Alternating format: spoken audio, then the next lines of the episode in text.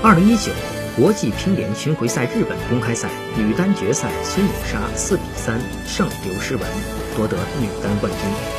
孙颖莎夺冠后接受媒体采访时表示，希望冠军能够帮助自己更好的提高。此次比赛中，孙颖莎在二比零领先的情况下被刘诗雯连追三局。对于比赛中的困难，孙颖莎说：“我们之间比较熟悉，被连追三局时不着急。”享受比赛，慢慢寻找突破口。刘诗雯二十八岁，女单世界排名第二；孙颖莎十八岁，女单最新世界排名第十八位。本场比赛前，两人交锋五次，刘诗雯四胜一负领先。刘诗雯在二零一七年中国公开赛女单半决赛中零比四不敌孙颖莎，随后取得孙颖莎的四连胜。